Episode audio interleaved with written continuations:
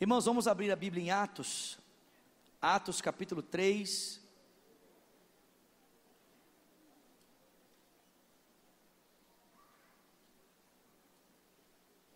Atos capítulo 3.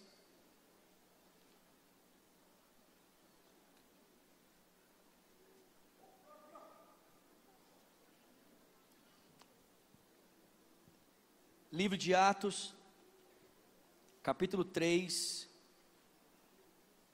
Vamos ler aqui a partir do versículo 1. Quantos acharam, diga eu achei. Quem não achou, diz estou procurando. Então vai.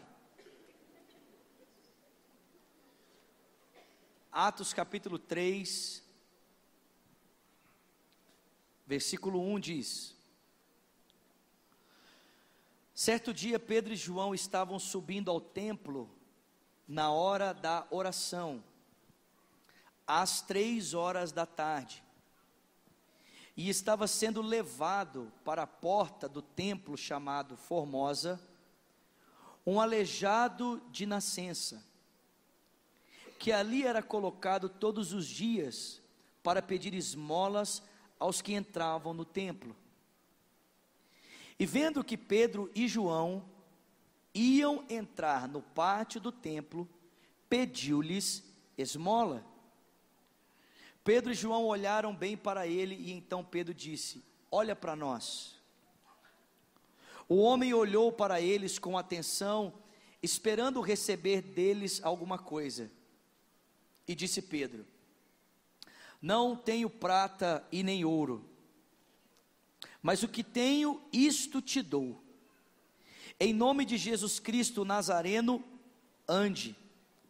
E segurando-o pela mão direita, ajudou-o a levantar-se. E imediatamente os pés e os tornozelos do homem ficaram firmes. E de um salto, ele pôs-se em pé e começou a andar depois entrou com eles no pátio do templo, andando, saltando e louvando a Deus. E quando todo o povo viu andando e louvando a Deus, reconheceu que era ele o mesmo homem que costumava mendigar à porta do templo chamada Formosa.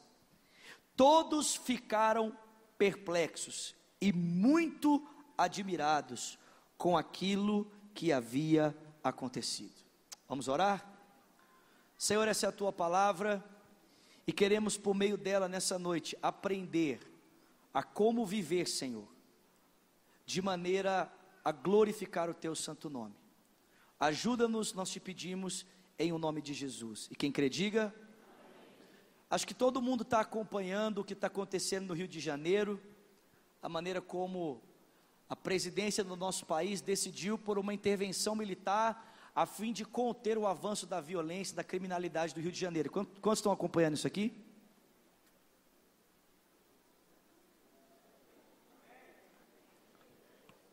Quantos assistem jornal aqui? Ah, glória a Deus. Que bênção, amém? Louvado é o nome do Senhor. Mas irmãos, quando a gente lê o livro de Atos, a gente descobre que Deus tem uma outra maneira de refrear o avanço da maldade. E não é por meio da força humana, mas por meio da ação do seu Espírito Santo. A maneira de Deus transformar a história dos homens, refrear o avanço da maldade, mudar a história das pessoas, não é tanto pelo uso da violência, pelo uso da força mas pela ação do seu Espírito através da igreja. Deus quer usar a sua igreja para transformar o mundo, amém, queridos?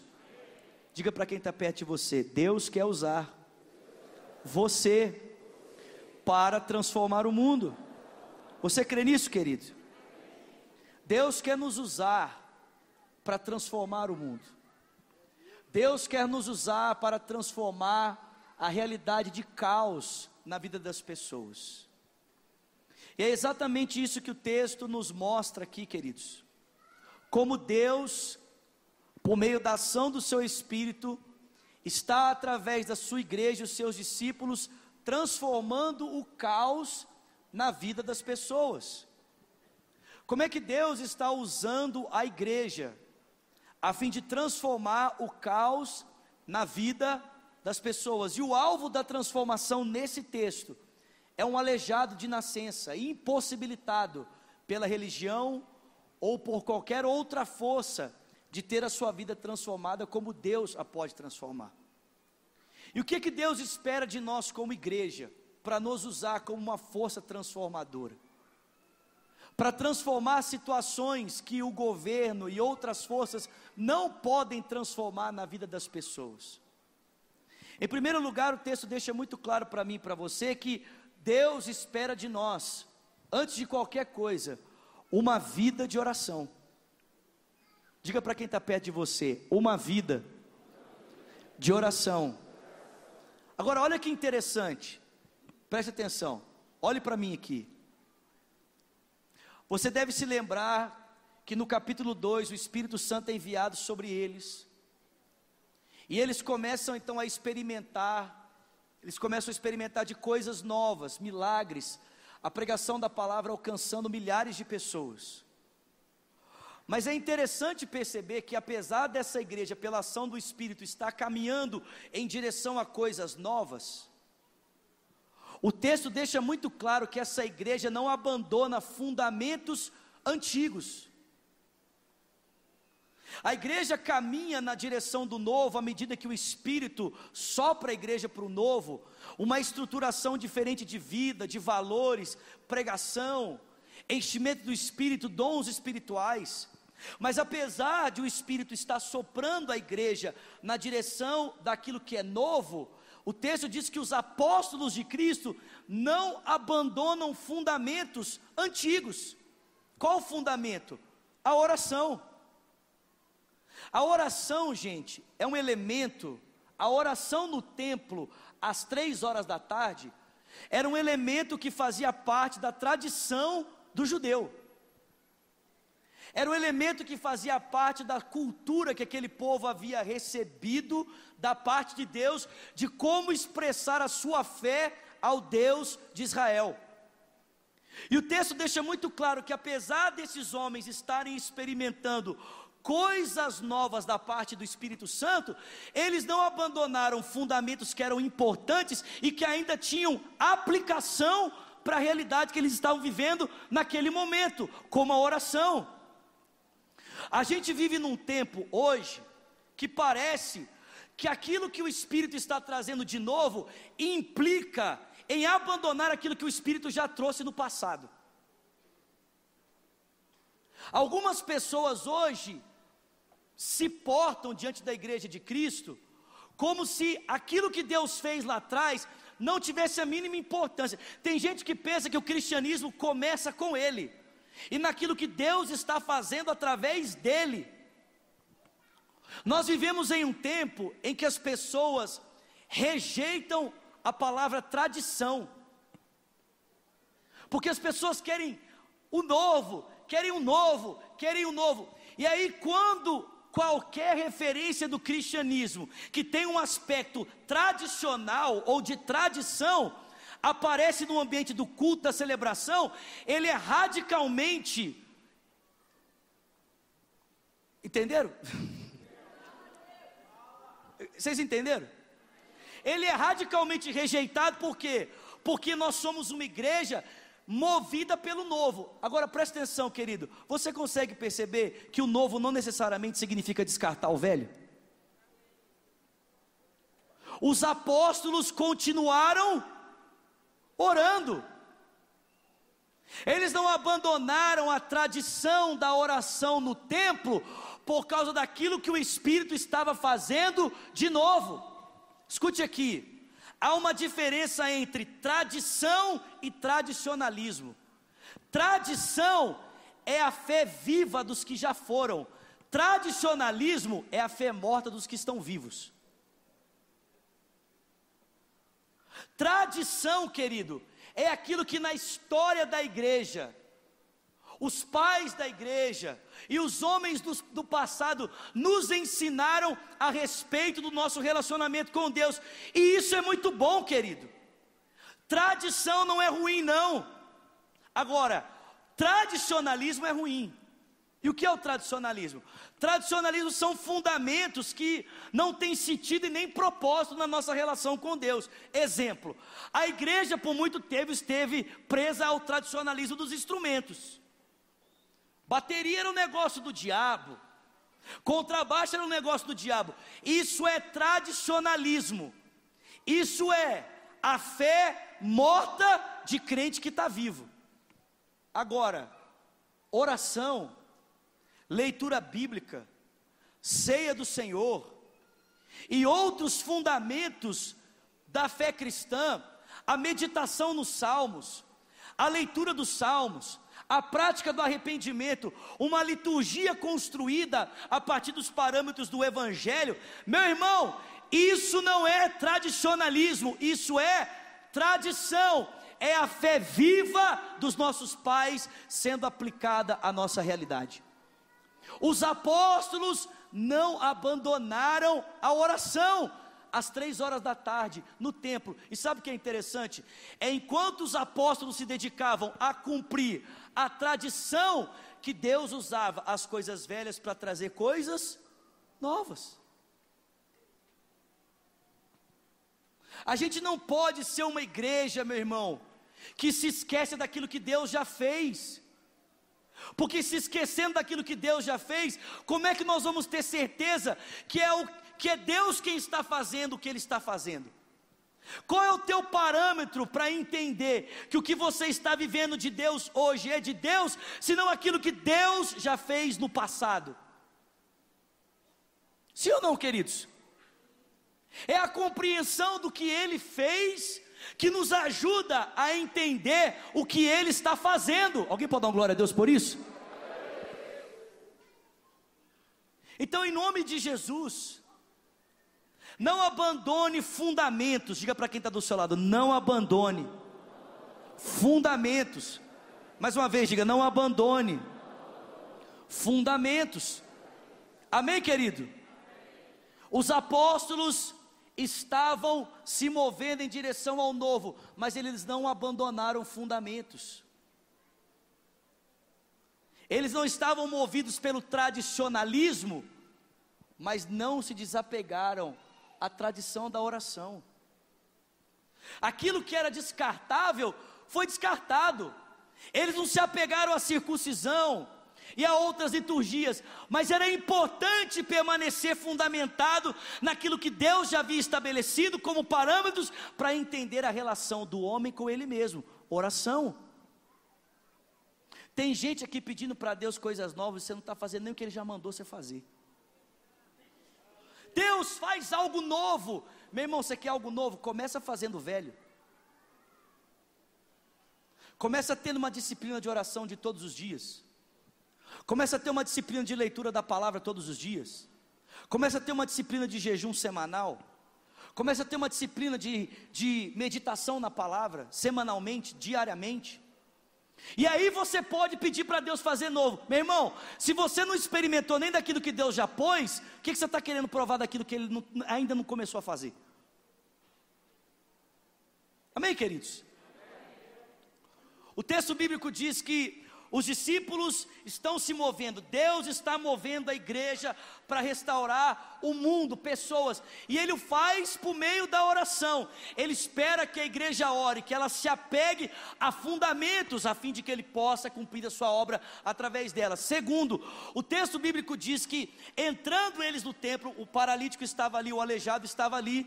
E quando Pedro e João o avistaram, se aproximaram dele e disseram: Olha para Jesus. Foi isso que eles disseram? Sim ou não, irmãos? Tem alguém comigo aqui? Eu estou pregando só para mim hoje? Ou tem alguém ouvindo a mensagem comigo aqui? Tem mais alguém ouvindo a mensagem comigo aqui? Glória a Deus. Porque senão eu já posso encerrar agora, amém? Nós vamos embora para casa. Amém? Tem alguém ouvindo a mensagem aqui? Ah, obrigado. Glória a Deus. O texto bíblico diz que os discípulos olharam para aquele homem e disseram: Olha para nós. Você precisa entender que Deus não apenas espera que a gente ore, Deus espera que a gente se torne o parâmetro, o modelo, o exemplo. Deus não espera que a gente diga para as pessoas, olhe para Jesus. Deus espera que a gente diga para as pessoas, olhe para nós. Olhe para mim, olhe para a minha vida. Pedro e João olharam para aquele homem e disseram: Olhe para nós.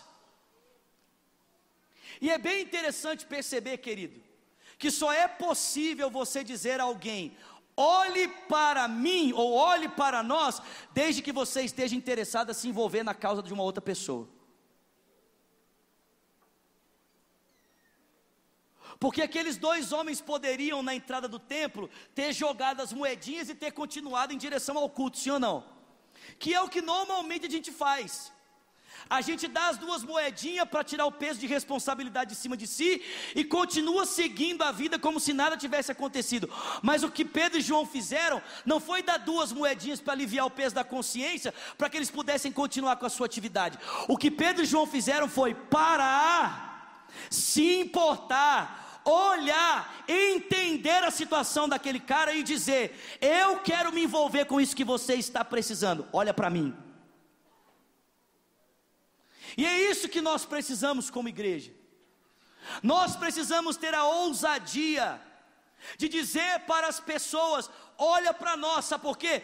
Porque nós conseguimos atentar para o estado em que ela está, nós conseguimos perceber o caos em que ela vive, nós conseguimos perceber a realidade do drama em que ela se encontra, e a gente está tão cheio de compaixão para simplesmente fazer uma coisa pontual e deixar essa pessoa da forma como ela está. A gente quer se envolver profundamente com a identidade, com a vida, com a circunstância dessa pessoa, até o ponto em que ela possa sair daquele lugar e glorificar a Deus. Alguém pode dar um glória a Deus comigo? Aleluia.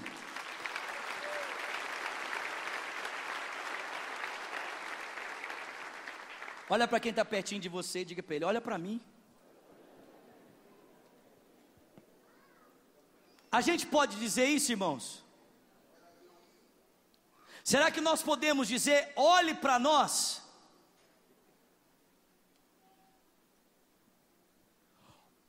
Olha para mim, eu não tenho prata, eu não tenho ouro. Olha que interessante, em um certo sentido, a vida de Pedro e João era muito semelhante à vida daquele homem, né? O homem estava desprovido e Pedro e João também estava desprovido. Mas em um outro sentido, irmãos, Pedro e João haviam conhecido algo que havia transformado a vida deles e que podia transformar a vida daquele homem. Amém, queridos? Amém. Em um certo sentido, eu e você somos como as pessoas normais. Não existe nada na nossa força, nada na nossa capacidade. Não é o quanto de recurso você tem. Não é o quanto de dinheiro você dispõe que vai mudar a vida das pessoas. Não é a sua habilidade, não é a sua quantia. Em um certo aspecto, Pedro e João se assemelhavam àquele homem. Eles não possuíam nada que pudessem fazer por aquele homem no sentido financeiro, mas em outro sentido, a vida daqueles homens havia sido tão impactada por um tal de Jesus Cristo que eles sabiam que aquele Jesus que havia mudado a vida deles também podia mudar a vida daquele homem. E é isso que você e eu precisamos entender. Não tenha medo de se envolver com as pessoas. Pastor, eu não vou dar conta. Pastor, eu não tenho recurso. Pastor, eu não tenho condição. Eu não sei falar que nem o senhor. Não conheço tanto de Bíblia que você conhece. Tudo bem, meu irmão, mas você conhece algo que eu conheço também. Você conhece um cara chamado Jesus Cristo de Nazaré. E esse Jesus transformou a sua vida, transformou a minha vida. E ele pode transformar a vida as pessoas. Eu não tenho prata, eu não tenho ouro, mas algo eu tenho. E esse é o terceiro ponto. Glória a Deus. Os discípulos tinham uma vida de oração, os discípulos tinham uma vida respaldada pelo testemunho, pelo coração de misericórdia. E por último, terceiro, nós vamos encerrar. Os discípulos tinham uma vida marcada pelo poder de Deus. Os caras oraram e disseram: Eu não tenho prata, eu não tenho ouro, mas o que eu tenho eu te dou, em nome de Jesus Cristo Nazareno, levanta e anda. Conta a história da igreja, eu já devo ter contado essa história aqui porque ela é muito forte. Mas conta a história da igreja que um dia os discípulos de Tomás de Aquino se aproximaram dele olhando né, para a beleza das construções, os templos católicos, os edifícios católicos, olhando para a beleza deles. Os discípulos de Tomás de Aquino se aproximaram dele e disseram: É, mestre, os apóstolos de Jesus disseram lá atrás, né? Nós não temos prata, nós não temos ouro. Aí eles falaram assim: Nós não precisamos mais falar isso, né? Ó, oh, quanta prata, quanto ouro. Aí Tomás de Aquino falou: É, mas nós também não podemos mais dizer: Levanta e anda. Você consegue entender que, em certo sentido, nós nos assemelhamos a isso? que às vezes nós estamos mais interessados em prata e ouro do que no poder para fazer a obra de Deus? Escute aqui, meu irmão. O testemunho daqueles discípulos era abarcado pelas evidências de poder. Milagres que eram realizados em nome de Jesus Cristo através dos discípulos. Quem é que realizava os milagres? Quem, irmãos? Jesus, através de quem?